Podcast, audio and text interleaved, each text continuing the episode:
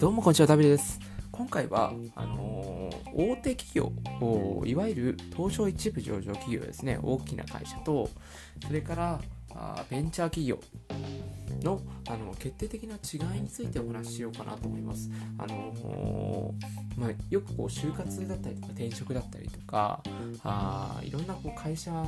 考える機会ってあるじゃないですか自分が勤める会社を考える機会ですね。でその判断の一つとして、えー、会社の規模だったりとか規模が新しいかあ会社の規模が大きいか小さいかいわゆる人数が多いか少ないかですね。それから、えー、会社が古いのかそれとも新しいのかこの,、えーと、この二軸で、えー、会社ってある程度評価できるじゃないですか。で今回はあのよく言われがちな、えこの傾向に関して僕自身の経験からお伝えできるところに関してお話ししようかなと思います。まあ、今回のお話で、えーと、ぜひ今後、就活、例えば新卒で入る会社だとか、または新卒じゃなくても転職する会社だとか、そういった時に自分の判断軸の一つとして情報の材料を得てもらえればいいかなと思います。で、えーと、背景としまして、僕ですね、あのー、僕一回転職してるんですよ。あの、慶応大学出てから、あ最初に入った会社は東証一部上場企業です。あの従業員どのぐらいだろう ?2000、3000ぐらいかな今ちょっとわかんないですけど、2000、3000ぐらいの会社、かつ、えー、かなり古い会社ですね、えー、100年以上歴史がある会社です。でその会社に何年かいてでその後に、ええ、ベンチャー企業ですねあの従業員30名いないぐらいですね。30名いないいないぐらいのまあ大体、えー、創業からどんぐらいなんだろう。5年前後なんじゃないですかね、えー、立ってる会社。ないわゆるベンチャー企業ですね。をあのそれこう結構極端なあ道を渡り歩いてきたという経験があります。でその経験からあ世間一般で言われているようなそのベンチャー企業の特徴って本当に正しいのってところとそれからあ、まあ、正しくないところと正しいところっていうのをそれぞれ分けてこうご説明できればいいかなと思います。はいでえーと、まず最初にですねあの世間一般で言われているベンチャー企業のイメージってあるじゃないですか。例えばあ社長との距離が近い経営者との距離が近いだったりとかあそれから決済だったりとかあ判断が早い。ただなかなか、えー、給料が少ない。ベンチャーの特徴は給料が少ないとか、えー、保険が全然手厚くないだとか。逆に大手企業の場合だと教育がしっかりしているだとか。あいろんなこうメリットってあるじゃないですか。まあ、大手企業の場合だと、あと、えっ、ー、と、なんだろう、労働組合なんかがあったりするんで、会社全体で従業員を守る姿勢があったりとか、あのまた逆にネガティブな面だと大手だと結構サボってる人がいて中小ないしはベンチャー企業だと結構みんなモチベーション高いですみたいなそういった話ってよくあると思うんですよ。でこの話が本当なのみたいなそういったところに関して、えー、僕の経験上の話になるんですけどもお伝えしようかなというふうに思います。はいでまず最初にですねあのー、まあ一番気になるところ給料の部分ですねここに関してお答えしようかなと思います。で、結論から言ってしまうと、これ、なんだろう、変わんないです。あの、まあ、変わんないって言ったらあれなんですけど、どちらかというとその会社がベンチャーか大手か上場してるかどうかというよりもその業界が儲かってるか儲かってないかという変数の方が大きいです。あの僕の場合だとなんだろう全然もうかなりハードハードって物体ですね物体よりのものから WebIT にシフトしたっていうのもあって WebIT の方がまあどうしてもあの時代の流れ上需要は大きいので、えー、と儲かってる業界にいたんですね。なので所得増えましたこの場合は。で一般的にはあ確かにこう事業規模が小さいほど所得って上がりにくいっていう可能性はあるんですけどもそれはあの正しいか正しくないか僕の経験上だと正直わからないですね。まあおそらくどうだろうな。業規模が大きくても小さくても、まあ一番上に行けば、アッパーは結構違うかもしれないですけど、まあ、一般社員レベルだったらそんなに変わんないと思います。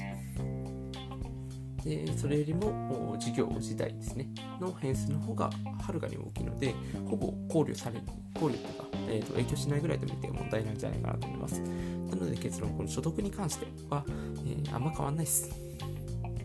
で次あの保険とかサポートですね従業員に守る仕組みについてのお話ですでここは結構違いますねあの例えばベンチャー企業の場合、えー、これほぼないです。あの、もう組織の仕組み上そうなんですよね。あのベンチャーと大手企業の決定的な違いってここ一つあるんですけど、あのベンチャーの場合だと社員が片手間で、えー、人事だったりとかあ人のサポートそのメンタルやみそうってなった人とサポートとかあ労務管理だとかをやっているんですよ。まあもちろん外注してるのもあるんですけども、えーと、少なくとも社員がたずあのちゃんとそれ専業で携わってる例っていうのはほぼないと見て問題ないんじゃないかなと思います。なので、そのあたりに関してはあ結構違ってきます。なので、ベンチャーの場合にはここほぼないですね。例えば、あのー、ベンチャー企業ってやっぱり、えー、プレッシャーは比較的強めだったりする。後で説明するんですけど、強めなんですよ。で、そういった背景もあって、えー、確かに辞めやすい人って、えー、多いんですね。あのまあ、言い方あれですけど、鬱になっちゃったりとか、その近い状態になってしまう人っていうのはもちろん存在します。そういった人たちに対するサポートに関しては結構ベンチャーは厳しいところあるんじゃないかなと思います。あの実際に僕あの大手企業で、えーと、メンタル病んだことがあり一方で、えーと、ベンチャー企業では病んでないんですけど周りで病んでる人は見てるんですよなのでそこのまあ、差から見えてくるところで言うと、ベンチャー企業の場合だと結構厳しいです。あのメンタルやみそうとか病んだってなった場合、えー、サポートあんまできないんですよ。あのもちろん資本面のサポートもできなければ事前検知もできないで、えー、それに問い合わせただとか相談することもできない相談する窓口もなかったりするのでもういきなり、えー、社長にメンタルやりましたって言うしかないんですよまあ結構難しいじゃないですか。なんか社長に対してメンタルやんだんで、えー、サポートしてください。まあ確かに言うべきですし、え言えるならば言うべきなんですけど多分難しいですよね。なので、えーと、そこまでの行動ができないのであれば、てか、多分メンタル病んでそこできないと思うんで、えーと、結局できないんですよ。会社から何かこう、えー、情報をしてサポートする状態にはないんじゃないかなと思います。はい、なのでその、えー、従業員を守るという姿勢だと結構ベンチャーって厳しいものがあります。で一方で大手企業まあ、特に東証一部上場企業ですねここはめちゃくちゃ手厚いですよマジでやばいです。あのー、まあ、会社によってまちまちなんですけどあの上場企業の場合だとこの辺りに関してもきちんとコンプライアンスだとかある程度のルールってあるんですよ。なので、えーと、仮に何か病んでしまったって場合にはその現場とは関係なく社長とも関係なく真っ先に人事が飛んできて何があったとすぐに対処する。でお前はすぐに休め。もう大丈夫だから休んでじゃあ給料の心配もしなくていいしばらくは払う。であのそれでも治んなければちょっとずつ少しは給料下げるけどでもサポートはするよこれでいけちゃうんですね。これがあの大手企業特に古い会社の特徴ですね。これはもうマジで大手に完全に軍配があると上がると思ってもらって大丈夫かなと思います。え、びっくりするほど手厚いです。で、ちゃんと福利厚生として、え、ー、と、リワークって言われてる、えーと、再、なんだ再起に向けたプログラムみたいなのです僕受けなかったんですけど、あるみたいなので、そこで結構、副業訓練というか、復帰に向けたトレーニングをしてくれるみたいです。で、これやっぱり事業規模の違いが大きくて、事業が大きくなればなるほど、従業員の安全って確保する義務が大きくなってくるんですね。それやんないと従業員一気に減っちゃうというように一気に減っちゃうと少人数のベンチャーだと持ちこたえられるんですけど大人数になっても持ちこたえられないんですよ。だからあの事業規模が大きくなるとサポってやすくなるんですね。特に上場企業だとその結構めちゃくちゃ強いですね。上場企業でメンタルやめちゃくちゃやりましたってもう上場廃止になったりとかすげえ被害が株価めっちゃ下がっちゃったりとかすのでそのリスクを考えるととにかくそこは対処しないとやばいですね。ここ最近だと特にその影響が強いです。知名度がある会社に。例えばめちゃくちゃ100人聞いて100人、え分かるような会社があパワハラです。メンタル入れました放置しました。こんなの聞いちゃったら誰も行かないじゃないですか。やばいんで、え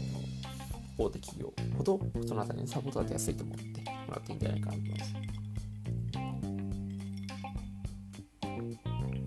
はい。で次ですね。あのサポートに関しては分かりましたと。お次は何だろうな。うんと、まあ、忙しさか。忙しさに関してはあ結構これも多分業種いや業種でもないな。結構会社単位で違うんじゃないかなと思うんです。会社単位でもないな。会社単位でもなくさらに細かいその部署単位によって全然違うんでその事業規模とは全然相関ないと思います。あの実際に僕前職その、えーと、上場企業行った時ってめちゃくちゃ忙しかったんですよ。あのまあかろうじて帰れはしたんですけどマジで寝る時間ないと、えーと、夜3時くらいに寝てで、えーと、5時ぐらいに起きて会社行く1日2時間しか寝たいと日もほぼ出勤ですみたいな。なんかそういう状態だったんですよ。なので、えっと、ほぼほぼ休みなかったっていうのがあの症状給与ですね。給料少なかったですけどはい。で一方で、ベンチャー企業ベンチャー企業今やってるんですけどえっ、ー、とすげえ忙しい時と忙しい時あったんですよ。あったんですけど今はいますね。あのまあ、ベンチャーって、ある種こうシビアというかシビアなんですけどソフトコントロール可能であのベンチャー企業ってこう結局人を雇ってその人が利益を出してくれれば何の問題もないんですよ。でその人が成長するしないっても、まあ、もちろん会社として成長するっていうのは利益なので奨励するんですけどまあ極論言ってしまえばその人がいることによって利益が出てる状態であればその人に対してこう辞めるほどのこう圧をかけたコミュニケーションを取らないんですよね。なので、えーと、僕なんかですと今あの本業よりも、えーと、こういった音声メディアの配信だとかはたまた別でこうウェブ系の開発なんかやってて、えー、そっち系に今リソースされててあんまりやってないんですよ。でも全然できるんですね。むしろこう 就業時間中クソ暇というか全然別のことやっちゃってるみたいな状況なんですよ。でも、うん、ちゃんと仕事は回ってるよ。っていう風なのが、えっと、ベンチャー企業で今やってるなので結論から言ってしまうとベンチャー企業であろうと大手だろうと今僕の経験だとベンチャーよりも楽なんですけどあのそれは他の経験他のあの人の話を聞いてみると全く逆だったりもするんですよ。で、えーと、確かにその会社の事業体によって全然違うんだろうなってことは分かるので、えーと、部署によります。はたまた自分の担当している仕事によりますというのが結論になります。忙しさはそんなあの相関ないのでこれは運だと思ってください。で、えー、と3つ目ですね。あの入社前後のギャップに関して。3つ目？4つ目か。4つ目。入社前後のギャップに関して。これは明らかにベンチャーの方が優れてます。これなんでかっていうと、もう答え簡単で、面接した人と一緒にするかしないかって話なんですよ。あのベンチャー企業の場合、えっと、面接した人とほぼほぼ一緒に仕事するんですよ。だから面接する人も自分と仕事する人だと思って見るので、ある程度取り繕いはするんですけども、ちゃんと見せるんですよ。なぜなら入ってからめちゃくちゃ怖い人だとあれ嫌じゃないですか。で、普通になんかギャップになっちゃってやめられちゃうので、それはちゃんとやるんですよ。で、入ってすぐ辞められるんで、採用コストって1人100万とかかかるんで、あの、まず辞められたら赤字なんですよ。だから、それって絶対しないですね。で、一方で大手企業、大手企業って、えーと、人事がいるじゃないですか。もうその人たちが採用するんですよ。で、現場の人たちって、まあ、若干、最近なんか頑張って関わろうとしてるんですけど、結局、片手間なんですね。で、片手間で来て、で、なんか5分10分話して終わりみたいな。分かるわけないじゃないですか。で、なので、えーと、ギャップってどうやって起きちゃうんですね。しかも現場の人って、なんか、えーと、と1000人、2000人規模の会社の営業の人1人を見て、その、えー、なんか会社全体で分かるわけないじゃないですか。なの、えーと、そこのなんだろう。大手企業はその入社後のギャップっていうのを、えー、なければそれは幸いめちゃくちゃ運がいいね運がいいだけで、ね実際にはもうほぼほぼ起きると思って間違いないです。これはもういいか悪いかはまた別ですね。いいケースもあれば悪いケースもあるんですけど入社後のギャップっていうのはこれほぼほぼ起きると思って間違いないのが大手企業の特徴です。でベンチャーは起きないっていうのが結構その傾向として強いかなと思います。でえっ、ー、と今日の最後かな。何しようかな。あとあ成長ですね。成長の側面。これはそうだな。あなんだろう。多分何を成長の定義とするかによるんですけどその単純に仕事なんだろう。汎用性の高い仕事の遂行能力。に関して見るとこれはベンチャーの方が明らかに優れているかなと思います。理由2つありまして1つが経営者との距離だったりとか優秀な人との距離っていうのが非常に近いっていうのが1つ目の理由ですね。あのー、やっぱりベンチャーとはいえ事業規模は小さいとはいええ会社を起こして運用して継続させてる人ってめちゃくちゃ優秀なんですよ。で一方でその大手企業の人って、まあ、社長の方は優秀かもしれないですけどあの新入社員って転職してすぐに入る会社の、えー、関わる上司なんて、えー、たかが知れてるんですよ。ちょっと仕事で頑張ってる人ぐらい。でそこを比べるとやっぱり、えー、ベンチャー企業で社長をバリバリやってる人の方がどう考えても仕事の遂行能力って高いんですよ。ず1つ目そこのあのベンチャー企業のなんだろう仕事の遂行能力を上げる上でその優秀な人と関わっていくっていうのが大事なので、えーと、そことの関わりが強く持てるベンチャーの方が、えー、優位ですっていうのが1個目の理由です。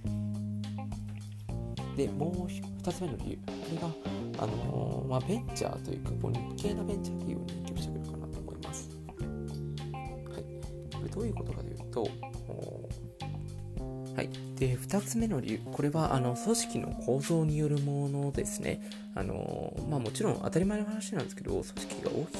き小さくなれば小さくなるほど一人一人がやる業務って広くなるんですよ。で